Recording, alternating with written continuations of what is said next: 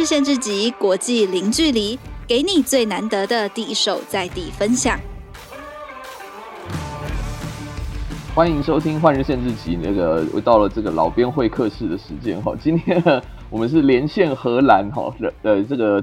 来访问一位这个最近非常在在我们的网站上非常非常红的作者哈，而且他不只是在我们网站红了哈，在台湾的许多媒体啊，还是一篇文章就是超超级爆红。那但是其实呢，呃，我跟这位先生呢已经认识了挺久了哈，他也是我们幻日线的元老级作者之一。那我们大家来欢迎台客 J，台客 J 你好，大家好，我是台客 J。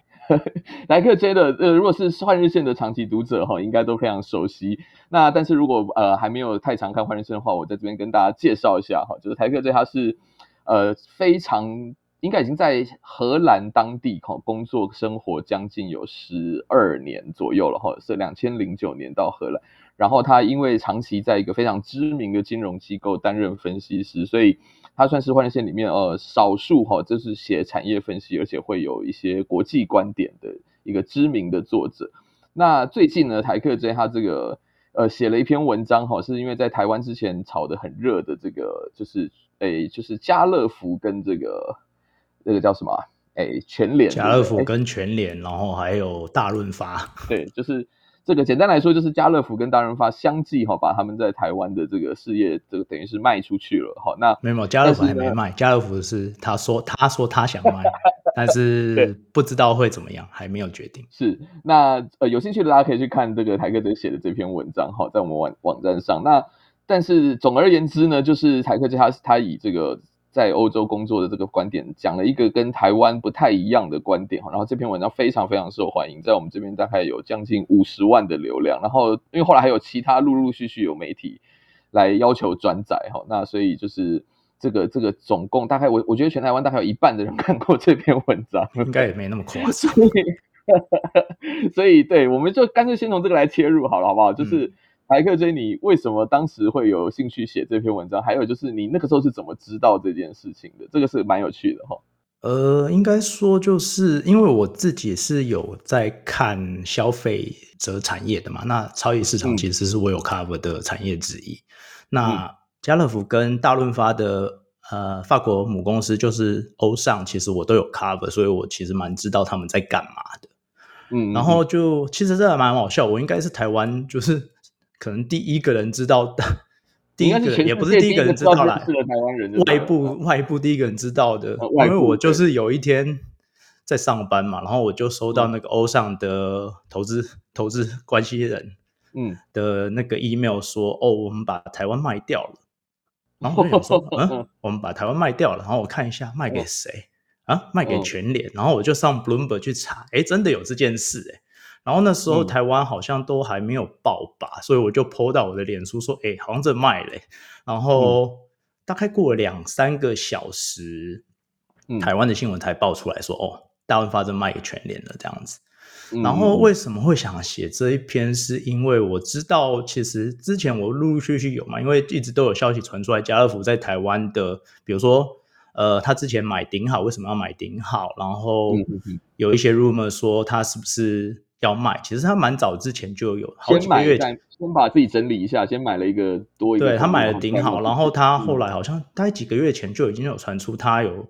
在做策略 review，嗯嗯嗯，想说他们要把他们全球的全球的布局再重新考虑一次。那那时候就有传出来说台湾可能会被卖掉，然后但是一直都没有决定或是什么结果出来嘛。那当然就是。大润发被卖掉之后，大家就会看下一步家乐福到底会怎么样在台湾。嗯、然后，那其实会想写，是因为大部分的人虽然对家乐福或者大润发都很熟，但是他们呃，在台湾的人大概都会以台湾的观点来看。那因为我自己在这边，嗯、所以我会以母公司的观点来看，说为什么为什么大家要把台湾卖掉，或者是、嗯、或者是就是其实我们我会觉得常常有的时候很。有一些有些情况下，你会从一个比较呃，应该怎么讲？比较 mi 或者比较 micro 的角度，就是比较、嗯、比较细的角度去看，但是你会忽略到一些比较比较宏观或者是比较大的战略性的东西。那这样其实我就觉得蛮可惜的，因为我自己在看母公司的决定的时候，我就会觉得说啊，这其实还蛮蛮 make sense，蛮 make 蛮 make sense 的，对，就变成说，其实我也不会觉得特别奇怪，这样子就不会，比如说我一开始讲这个议题的时候，大家就会说啊，家福很赚钱啊，在台湾为什么要卖掉？那其实我们就是有在研究 business 的时候，大家就会知道说你。赚钱的公司你也不是不能卖，嗯，因为比如说你应该说你就是你手上的资源有多少，或者是你的公司的未来的蓝图要怎么走。嗯，那赚钱公司不是不能卖，重点是你卖掉赚钱公司之后，你拿到那些钱你要拿来干嘛？对，那这这件事其实是的是很多人不太有想到的。比如说家乐福的话，他可能就是比如说他之前买了沃尔玛在在巴西的。超市，嗯，那他需要资金，而且他自己法国本业其实受到其他的竞争对手也蛮多压力的，嗯，所以他其实蛮需要一些钱的。那当然说，台湾对他来说，其他的情况来讲不是必要要卖掉的，但是可能他就会觉得说，哦，与其这样有机会可能卖个好价钱，我不如把台湾撤掉，然后把钱丢进去巴西，或者是。因为在他在他在法国的话，他也要烧钱，那这样做可能对他来说是 make sense 的。那欧尚的话，他就是法国本业真蛮惨的，所以他应该也是蛮烧钱的。对他来讲说，他也是很需要一些一些一些钱这样子。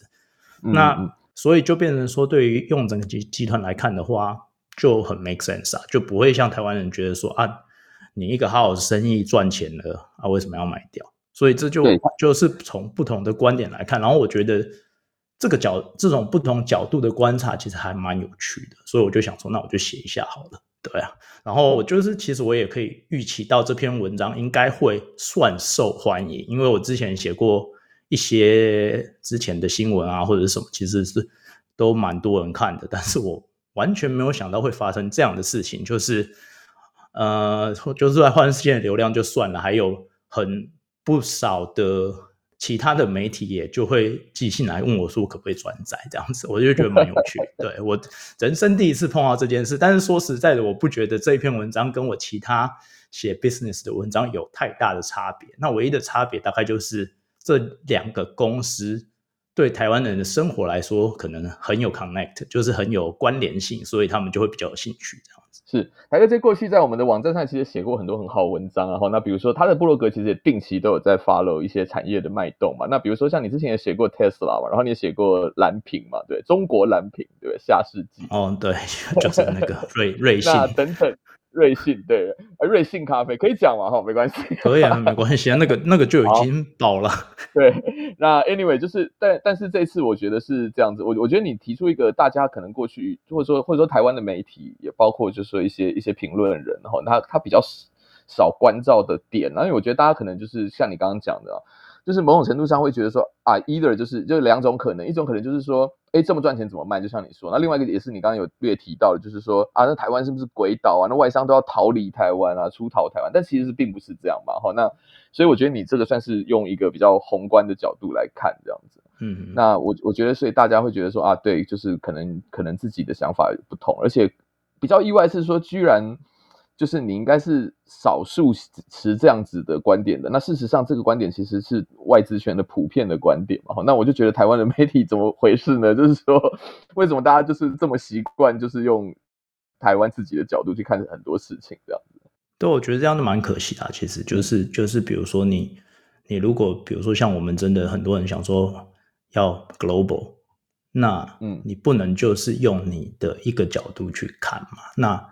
很多时候，比如说你假设，比如说，比如说你在看投资，或者是你在看什么的时候，你也不能只看那种很细微的点，嗯、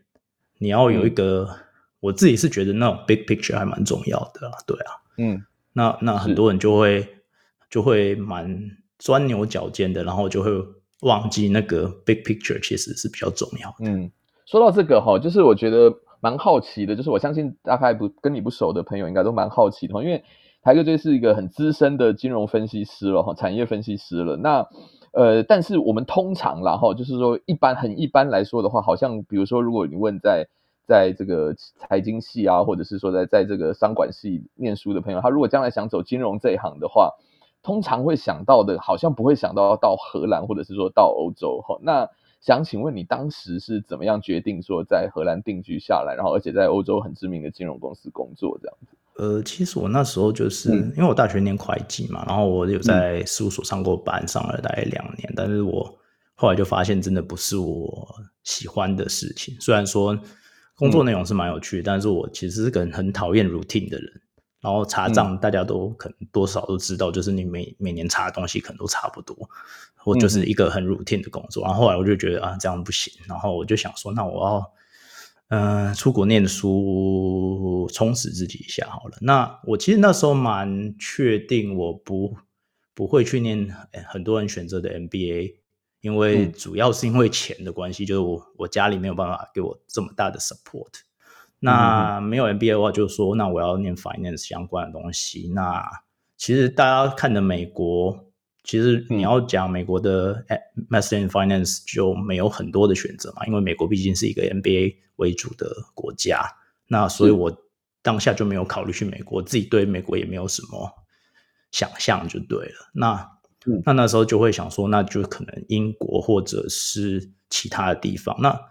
英国那时候就还蛮。贵的相对来说，然后我就因缘巧合，我就去一个什么教育展，嗯、那时候已经是二零零八，那时候是二零零八，所以你可以想象金融海啸的时候啊，对对，差不多。但是你可以想象那时候的资讯非常不发达哦，就是就是我我都笑，我刚来的时候，我们出去旅游都要看旅游书，现在谁还会看旅游书找地图？现在，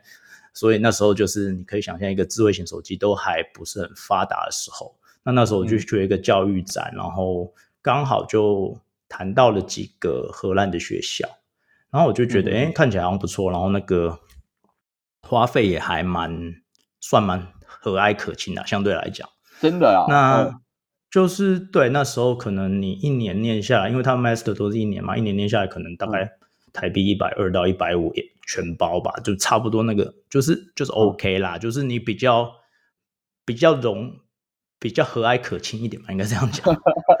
对，所以你在之前完全没有去过荷兰吗？没有啊，没有啊。我第一次来荷兰就是就是就是上就是就是直接来上学。哇就是我我我其实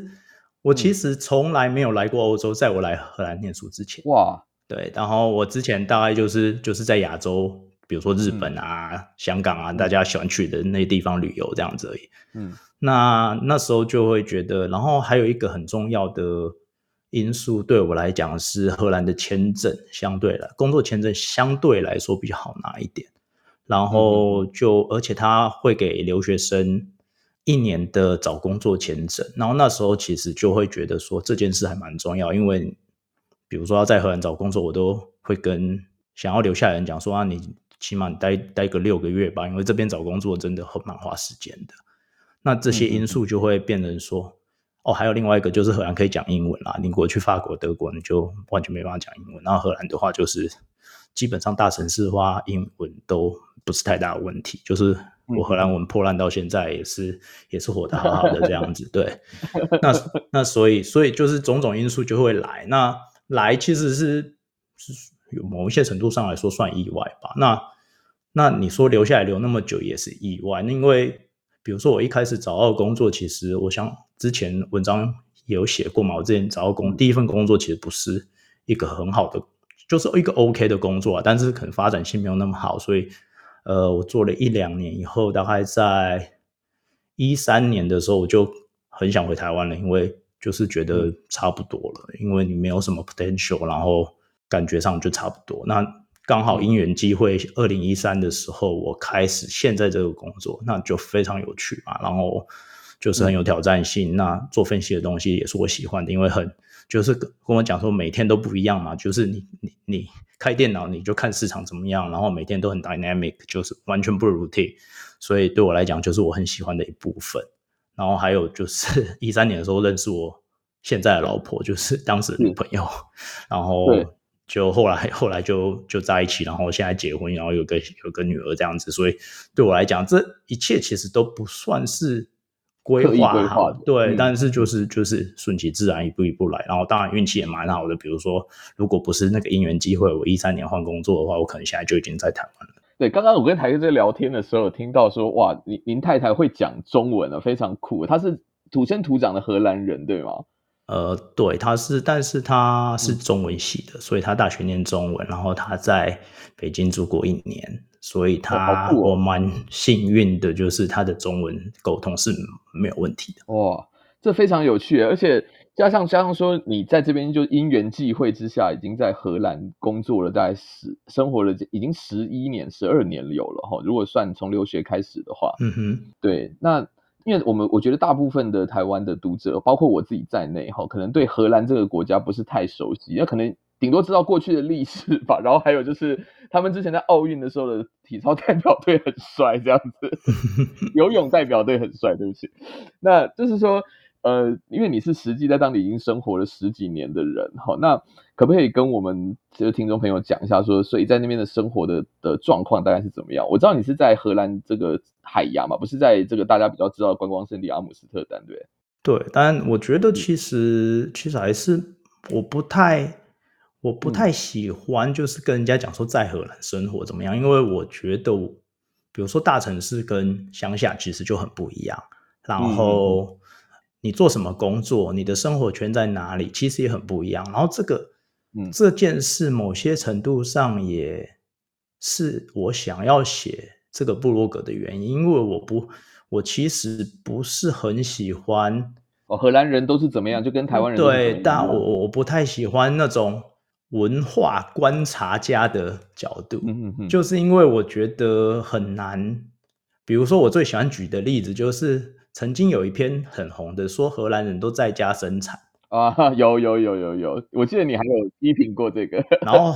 红到我妈都问我说啊，那时候我老婆要生的时候说啊，你她有没有在家生？我说谁要在家生？现在没有人在家生，好不好？现在在家生的比例可能大概只有十五 percent 而已。嗯嗯嗯，所以那。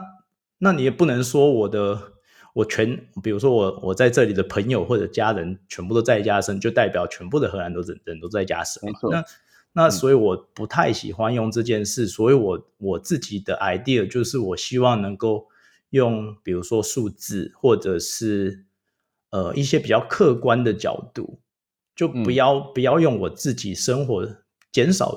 用我自己生活的经验去分享这里的事情，嗯、因为，嗯，比如说我就很很常用荷兰统计局的东西，或者是或者是他们新闻有想到说他们做什么研究，嗯，我觉得那些是比较有趣、有客观性一点，而不是说，而不是说哦，我我我身边的人都怎么样？比如说我我有我有碰过一个人说，哦，我身边的荷兰人都年薪，比如说十万欧元以上没有问题。我说嗯啊，废话，你念 MBA，你身边的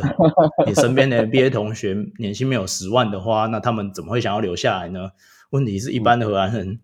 哪有人？你年薪十万的话，你可能就在百分前百分之十了吧？所以你不能这样讲啊。对，对，那我就会觉得说，然后大家可能也知道，就是现在因为越来越多。呃，网络越来越发达，然后越来越多在海外的人就会分享说我的生活或者是什么是怎么样。那当然，我没有觉得那样不好，嗯、但是有时候我就会觉得你可能就是会在自己的 bubble 里面，或者是或者是你只是想要传达一个很世界太平的粉红泡泡之类的。我记得你之前写过一篇文章嘛，好吧，你就是直接把。在荷兰的这个，你就是用用分析师的这个这个这个方式，我觉得他写的是非常好了。那基本上就是说，把你自己的呃，就是说你你先讲一下你自己的状况，但是但是你你提了一下说，因为你现在在你是在金融产业，然后你也分析了整个金融产业的平均所得中位数，对不对？然后还有就是荷兰他们大概、嗯、大概整个社会的这个整个国家的这个所得中位数在哪里？那我觉得大家就比较可以了解说。OK，那那整体荷兰的状况大概是怎么样？那大家的薪水大概是怎么样？那同时你也介绍了，他当地还有非常多的税跟费啊等等的嘛，哈，所以这些东西其实综合起来才是你在当地，就是说你可能就是说大家可能只看到说你在荷兰领高薪啊或者是什么，但是其实这些东西都要综合考量进去。那我觉得确实就是说每个人当然他的观点都不能代表全部了，哈。那但是但是另外一方面来讲的话，就是。就你自己生活来说啦，哈，就是就是你你你自己过去，就你跟你自己比嘛，哈，那你过去可能想象荷兰，跟你自己实际体验到的话，那有没有什么一些差别可以分享的？其实我来说完全、嗯、完全没有什么想象，你完全抱着对我，因为我我那时候我那时候完全不知道是在干嘛，就是我也没有来过欧洲嘛，嗯、然后我也没有什么想象，所以你要说想象，好像真的也没有，然后。当然，就是留下以后，你就会碰到很多好的事、坏的事。那好的是，比如说，嗯、比如说荷兰，我觉得就是最吸引人留下来是他们的 work-life balance 嘛。我觉得这个是真的很棒的。嗯、就是比如说，可能你到其他任何国家很难做到这一点。比如说，之前可能比如说有机会去伦敦的话，那你就会想说啊，去伦敦。那虽然你钱可能多一点，但是你花费也要多一点，而且你的 work-life balance 可能就没有那么那么好。比如说像我现在，嗯，如果还要去公司的话，当然我们现在已经两年没有进公司。然后，比如说我之前要进公司的话，我可能现在的家骑脚踏车二十分钟就到公司了。然后，嗯、那大家都会蛮，就是大家就会蛮，比如说，当然这也要看公司跟。跟老板或者怎么样，但是 in general，我觉得在这里大家都会蛮互相体谅。比如说你家里有什么事，或者是呃你要接小孩，比如说超多人就是因为这边的呃托儿所可能六点就要关了，那你嗯六点前你势必要去托儿所接小孩。那如果你住得很远什么的，他们就可以提早走，或者是提早上班、提早下班，就是这边的弹性会比较高。嗯、然后工时、嗯、当然这边也是会加班加得很有一些。情况下加班也是会加得很严重，但是就是 in general 来讲，我觉得这边的 work-life balance 是好的，就是你可以很，嗯、你可以很认真的工作，但是你也很可以很认真的享受你的生活，然后这点是我觉得荷兰最棒的地方。那当然也有很多奇奇怪怪的事，比如说效率很慢啊，或者是什么其他的，比如说税很重啊，比如说你可能。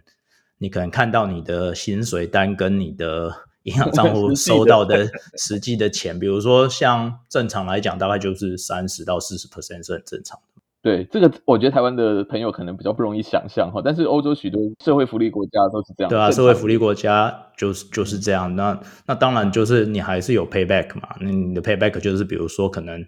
小孩子上学又不用钱，然后。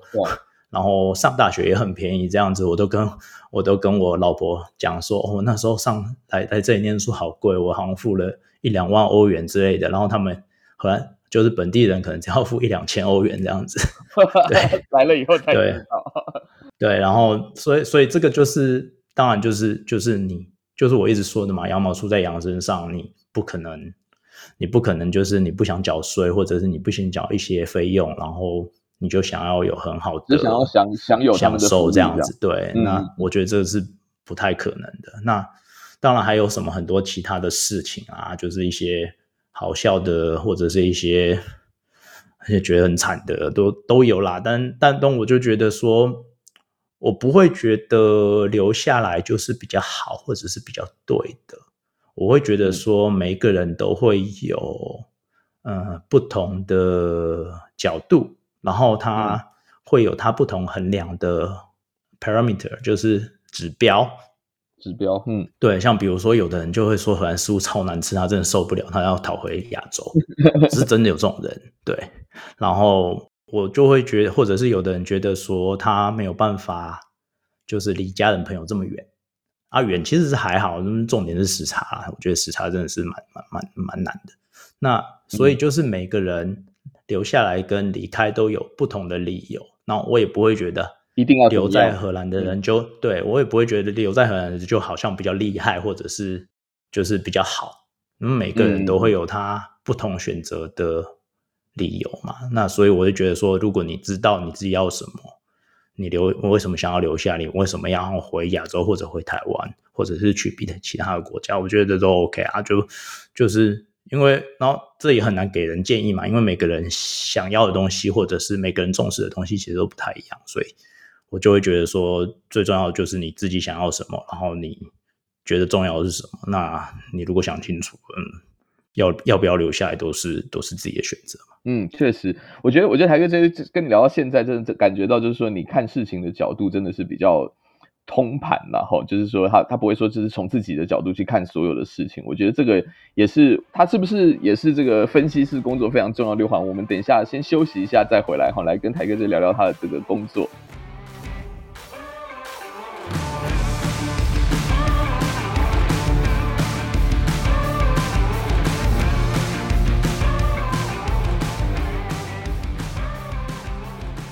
好，欢迎回来节目哈。刚刚跟这个台客 J 在中场休息的时候聊到，他说以前过去他都说海牙是乡下，是不是啊？现在现在是明显的已经变得比较多哈。然后这荷兰这整个国家其实都越越来越国际化了。这个台客要不要先跟我们讲一下在在这方面？嗯，对，因为其实就是你，嗯、比如说我零九年来的时候，你还是可以很明显的感受到这几年来荷兰的。呃，外国人有越来越多的趋势，不管是在工作或者是念书的。我之前文章也有写过，在我部落格上也有写过相关的数字，我现在记不得了，但是好像成长了可能有一倍以上吧。最最近这几年，所以蛮多的。嗯、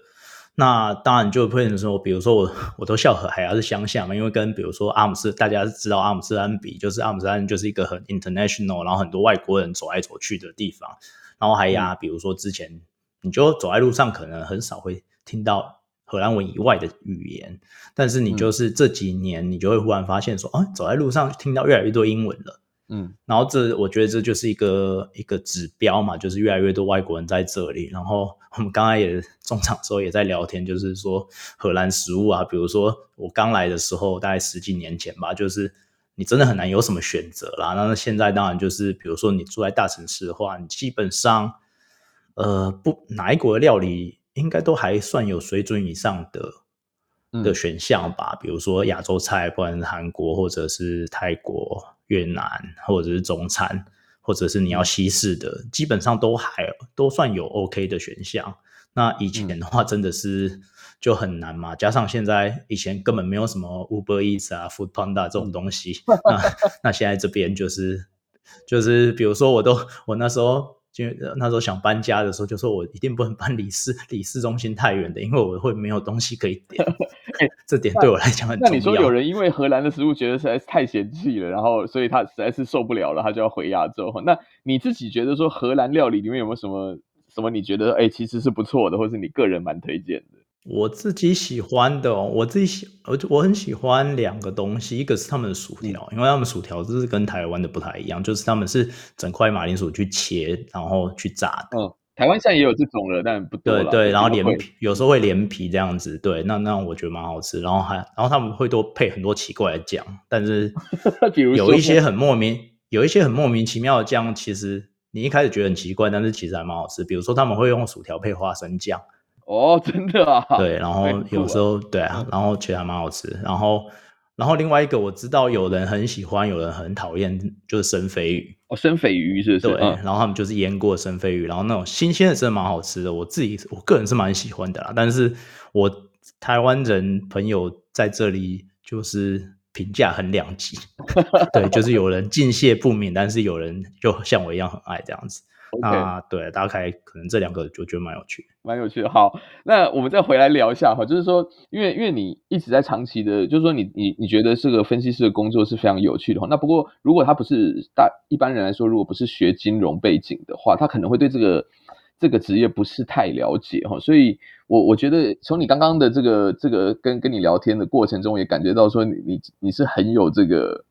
这种用不同的角度来看同一件事情的这样的能力哈，所以我觉得就借由这个来问哈，就是说，呃，台哥姐，你觉得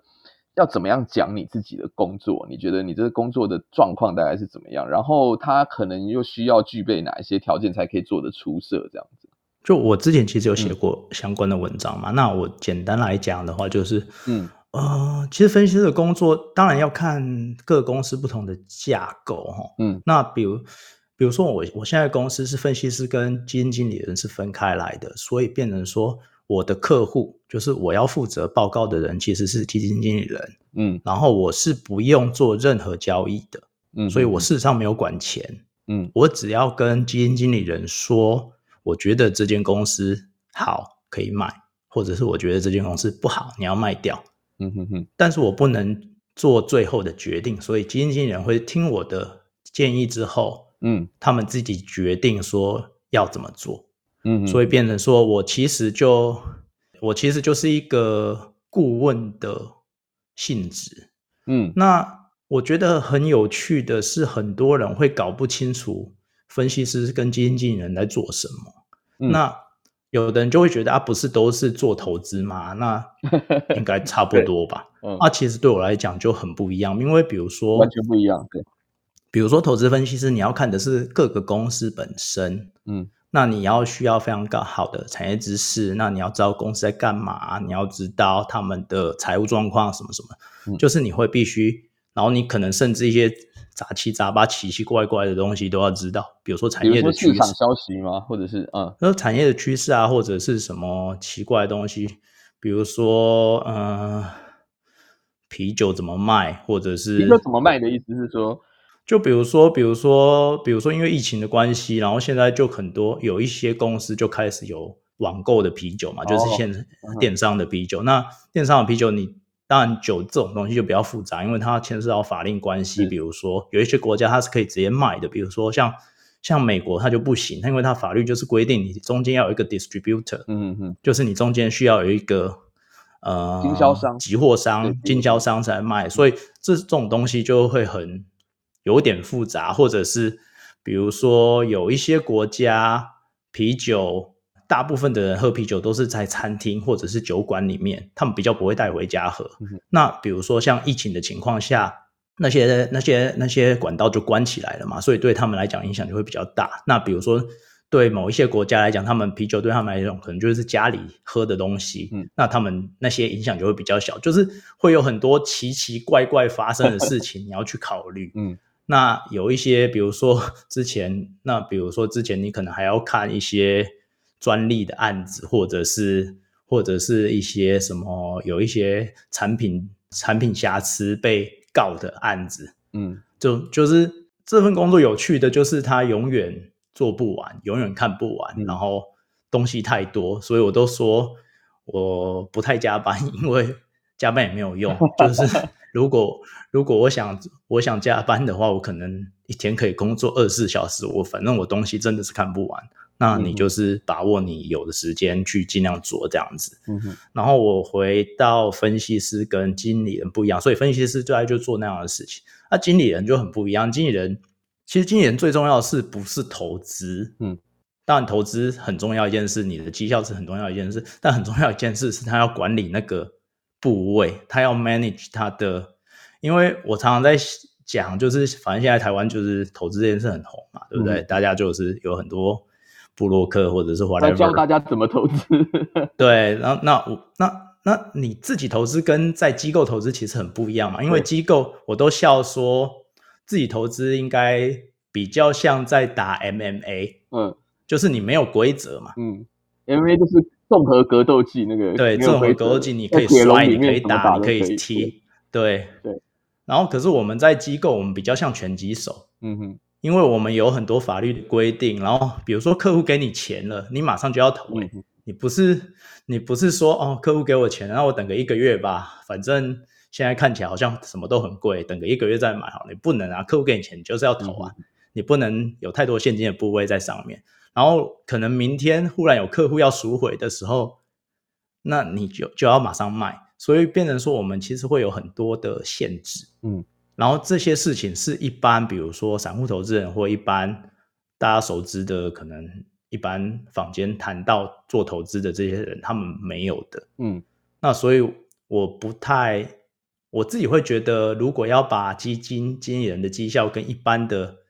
所谓的散户的绩效拿来比，不是很客观啦，因为因为游戏规则就不一样。嗯嗯嗯，对，而且比如说像我们的话。比如说像基金经理人的话，他们大部分都是有 benchmark 的嘛，嗯，所以我们都是我们只要 in benchmark 就好，那是客户付我们钱就我们就是要 in benchmark 嘛，对。那散户的话，他你当然你可以有你的 benchmark，但是大部分可能都没有，所以他们可能就是会看实质的绩效。那这样的游戏规则其实就是完全不一样的，因为对我们来讲，我们只要看相对的就好了。嗯那而不是看绝对的，是，就尤其是因为机构投资人他，但他有一些好处嘛，就是他管理的部位是非常大的。然后大家在讲什么外资、外资、外资，其实讲的就是你们嘛，所以我觉得大家是不是蛮好奇，嗯、就是说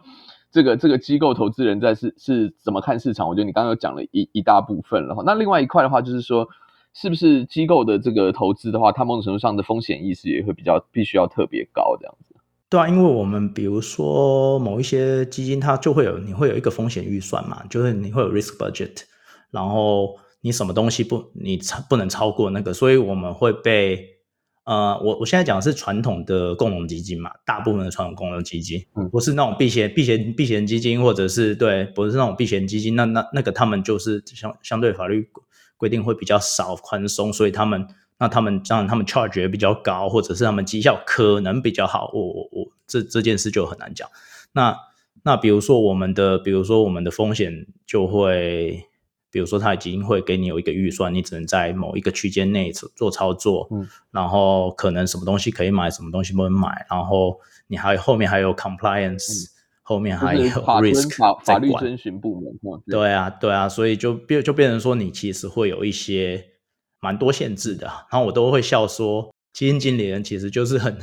很常要跟法尊或者是风风管打交道，然后我分析师就不用，因为我不用交易嘛，嗯、我 我就不用跟他们打交道。这这件事其实是当分析师蛮好的一件事，因为跟他们打交道有的时候还蛮很麻烦、困难的，是对，有一点麻烦这样子。对，那那现在也有一些分析师他自己到后来就变成，比如说他变成变成这个这个。研究研究部门的主管啊，或者什么，他其实就可以发表一些他自己对趋势的观察，而且会有非常多人把他当的当做是比甚至比一些学院里面的老师哈还要还要还要等于是敬重，然后因为他觉得说他更了解市场这样子。那你觉得如果说要要成为一个像这样子的分析师，或者是说或者说我我想要有一套自己看市场的方法，而且可以发展的很好的话，你会觉得说它需要具备哪一些条件？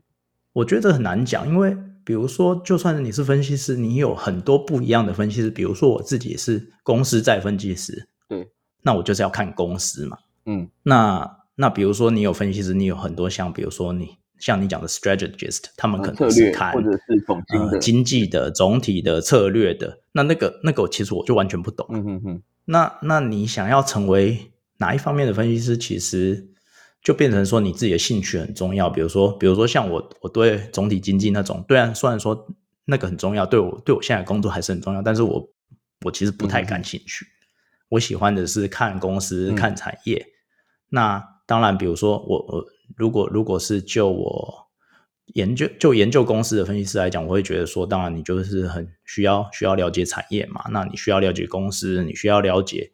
他们的嗯。财务或者是一些其他的种种细节之类的，嗯、这些我觉得都是基本的。嗯，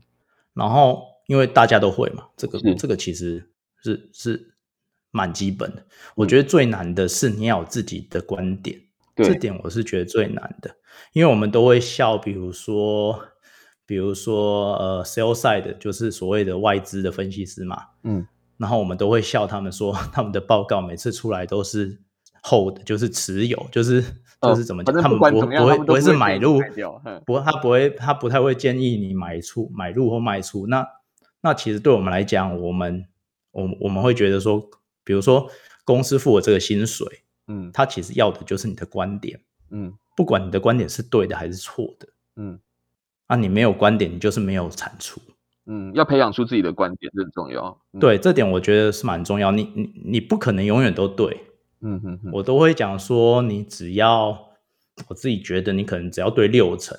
嗯，你就很厉害了。所以你不可能永远都对，这是不可能的事。但是，但是你也不可能因为你害怕你错了，你就不去不去提出你的观点。那那就变成说，最后就是，反正这 这这个行业就是蛮蛮容易的嘛，就是你的绩效就是一切嘛，就是。不管你怎么讲，只要你的绩效摊出来是好的，大家就会觉得你很厉害。这一点都不容易啊！要绩效好，要超过。那那这很 这这很难啊，这很难啊，这非常难。嗯，真的非常难。就是我我从一三年做到现在快十年了，我觉得这件事非常非常难。就是你要长期的拥有好的绩效是非常难的。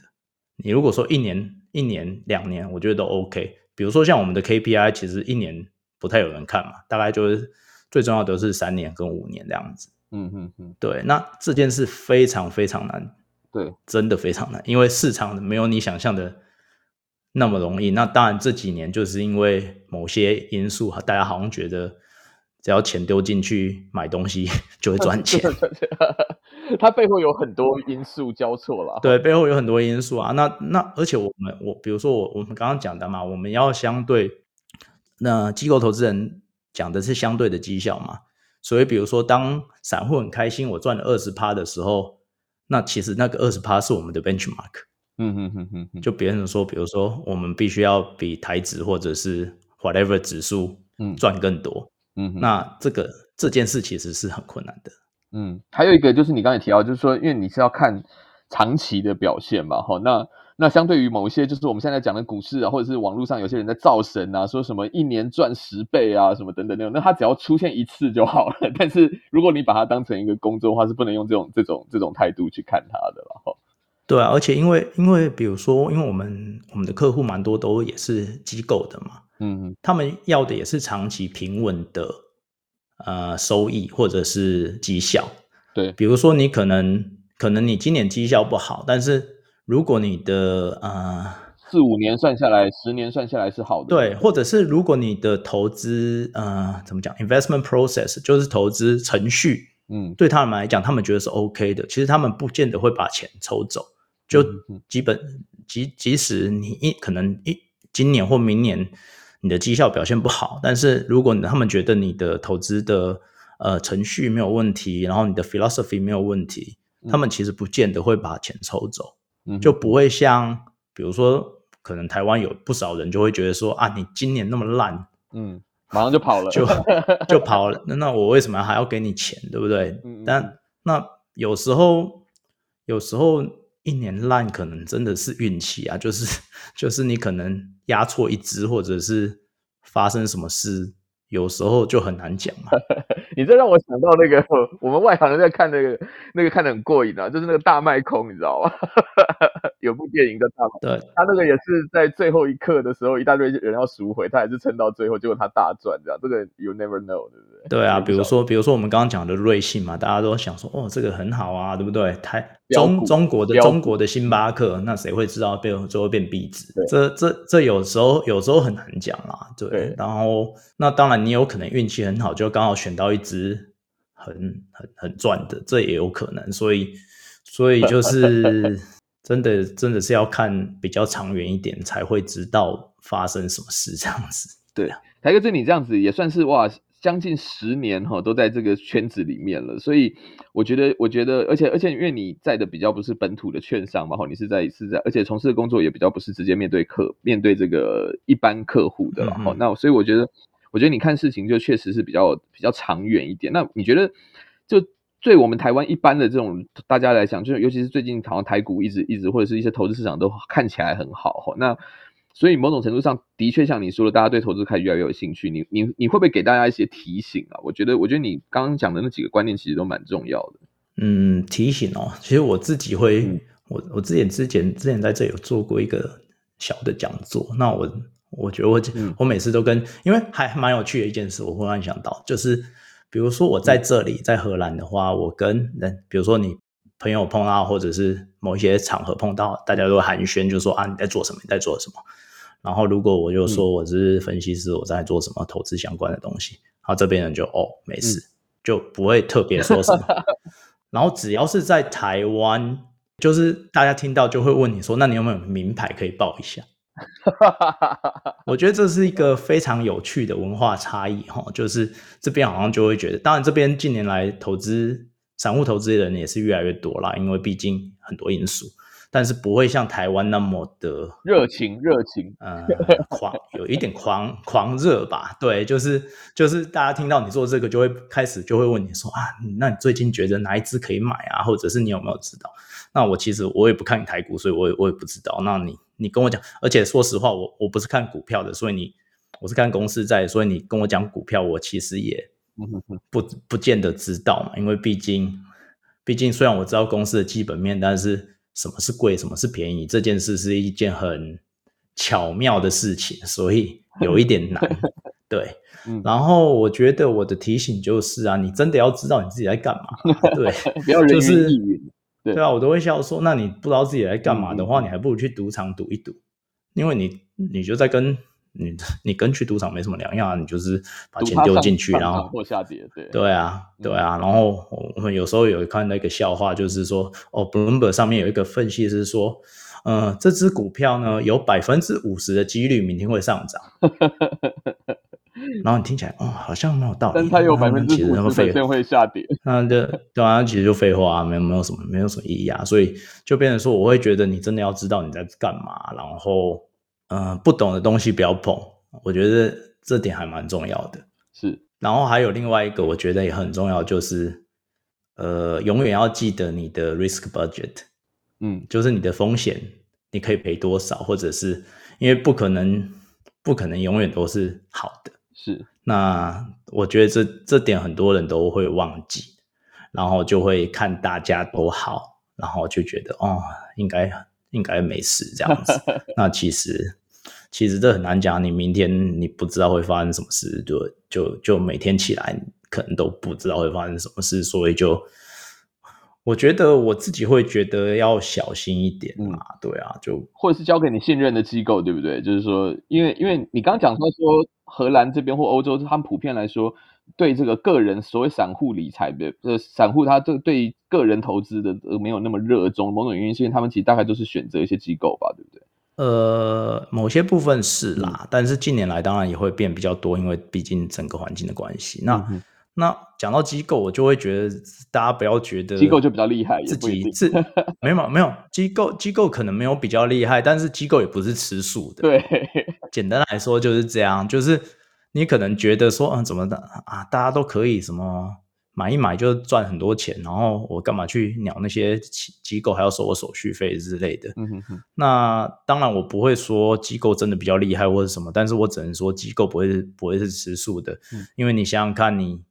我们每天可能花八到十个小时在做这件事情，这是我们的工作。嗯，那你你真的你真的说好，我真的很有兴趣。嗯，你一天除了除除了上班之外，你上班八小时扣掉，嗯，你你你能有多少时间都在看这些事，做这件事情？对对，那那你好了不起，给你四个小时吧。嗯，那你说我超级聪明，你。我也我也不觉得我们我们机构的人很笨啊，对不对？但不用讲，是一个 team 在做这个事情，有些甚至是上千人、上万人。对啊，所以所以所以就变成说很，嗯、我觉得我觉得我可以做好我的工作，然后我也有信心我的工作做得很好，但是我不会，我没有办法很有自信的说我是一个投资专家或者是什么，因为我觉得我不是，因为有太多东西要学，然后嗯。真的很难，然后每天都不一样，但但但是这也这也是让这个工作很有趣的一部分，因为你永远不知道明天会发生什么事，你永远不知道下一秒 Bloomberg 会跳什么东西出来，对对啊，哦，非常棒，对，那这这个就很有趣，对啊。我有，因为就是台子，我也跟你聊过，因为我因为我以前也是在有有曾经短暂跑过金融线一阵子嘛，我在当记者的时候，那所以我我真的觉得你今天给我一个蛮大的感觉，就是说真的是越实力越好的人越谦虚啊，因为他就知道对市场是要永远保持一个谦卑跟学习的心情。那反观就是有些人可能哇，整天讲了我已经多了解，我已经洞悉了市场啊，怎么买都赚钱，那个大概九成以上都是在骗人。没有啊，你就你就你就说，如果你真的那么厉害，你就问他说那。那你为什么不杠杆开最大，全 all in 就好了？你一次就好了，对不对？没有人会，没有人会这样做啊。所以，啊、所以就是，对我们这里不再给大家任何建议哈，因为我们也没有揭露台客这的公司哈。好，那这很谢谢台客这的时间哈。最后再问一下，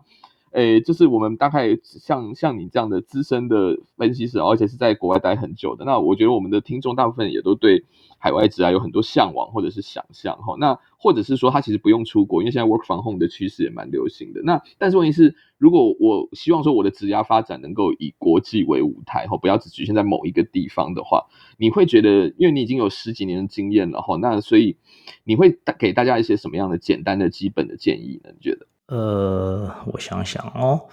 第一个是你英文要好。啊，这是确实的哈，语言这是基本的，而且很多，我觉得很多人觉得他英文好，但是实际上可能没有那么好。嗯，那英文好的定义是什么呢？我觉得你只要能够表达你的很清楚表达你要沟通的东西就好了。我觉得那种文法什么，那不是不是很重要。当当然就是可能每一个工作有不太一样的需求。那基本上，对，我记得我就是刚来的时候，我被学校说你英文很烂，你要不要去上英文课？然后我就说啊，可是你的托福还是那个什么是很高的，对吧？对啊，对啊，对啊。但是但是但是，that doesn't mean anything, right? So like, yeah. 然后我第一年开始这份工作的时候，我第一年的 review，我的老板就说，哦。嗯、呃，你写的东西我是都看得懂啦，对，就是 email 啊，然后 documentation 什么东西。但你讲的时候，你讲的时候，我有时候不太懂你的意思，嗯，然后你可能这部分还可以再，但我觉得这些都是好的建议嘛，就是比如说，那你就是需要练习，花时间练习，或者是，所以我觉得这件事很重要，因为就毕竟英文还是很很很普遍的嘛，那这件这件事就是不会不会是说。不会是说你托福或者是你 GMAT 或者是你你什么多 TOEIC 考考多高就那不不是你你是必须要你你你同事打电话给你，你要怎么跟他讲你在做什么，或者是你要怎么了解他在做什么，嗯，怎么样沟通一个复杂的观念，那其实他们也不会。可能是比如说，比如说我在荷兰可能也有好处，因为毕竟对他们来讲，荷啊英文也不是他们的母语嘛。嗯哼。那可能你到英语，哎，英文是母语系的国家，那个 demand 那个区那个要求可能会更高一点。嗯、对，那对我来说，荷兰其实就我我自己都没有觉得我英文很好，就是够用而已。就所以，但是我觉得这件事还蛮重要的。然后另外一个，我觉得要很 open mind。嗯哼哼，就是大家都会。不少人都会觉得他自己很 open mind，但是 我觉得怎么讲，就变成说有时候你也不一定会那样。但我觉得要，因为曾经有人问过我说你：“你你会觉得你身为一个亚洲人或者是外国人，你会有觉得在公司有有 ceiling 吗？就是有天花板吗？”对。然后我想了一下，我就说：“其实我完全。”没有想过我是亚洲人这件事，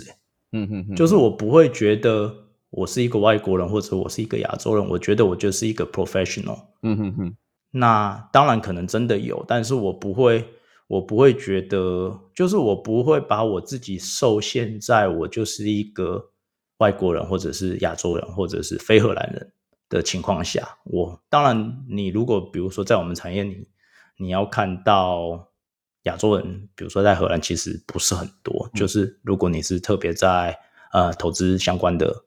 部门来讲，其实是少的。嗯，但是我不会，我我也不会觉得说那是怎么样，我就会觉得说，那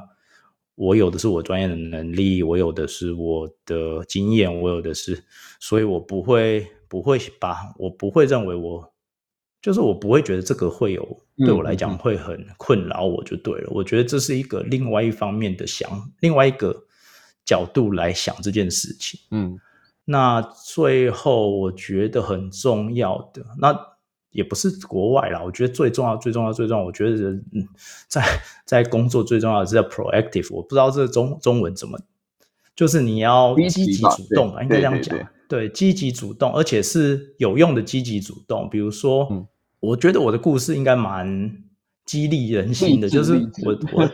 对，就是励志。因为我之前的工作，我说那一份不是很好，呃，不是很好，就是发展性有限的工作，其实是有很很高的连接，是跟我现在的同事，就是我是帮他们做一些事情，嗯、然后他们就是投资部门嘛，嗯、然后后来。后来那时候我的约差不多满了，然后我就我就在公司内部丢说啊，我约满了，我要来找工作，巴拉巴拉巴拉。但是其实投资部门是很难，还很难聘一个完全没有经验的白纸，嗯、就是这这件事是很难的，就是很少有这样的机会。嗯，然后然后那时候我们部门的人需要找一个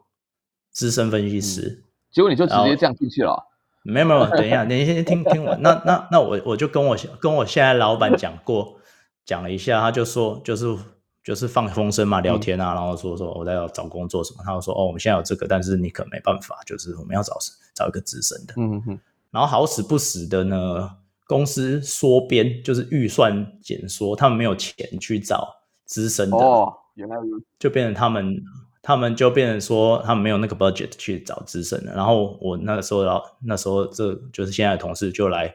问我说：“哎、欸，我们现在没有办法找资深的啊，你还有兴趣吗？”我就说：“有啊。”他说：“哦，可是可是你没有，就是你没有做过这件事，所以我们只能给你六个月的合约。嗯哼哼，然后六个月的合约他完了以后，我们再看你这六个月怎么样，然后我们再来决定。”我说：“我、哦、当然好啊，对我来讲这是一个很难得有的机会，说我基本上是连面试都没有，嗯、就是完全没有。”就只是因为我觉得我那时候跟他们的合作让，让有让他们感受到我做事的方法，嗯，做事的态度。比如说，我可以很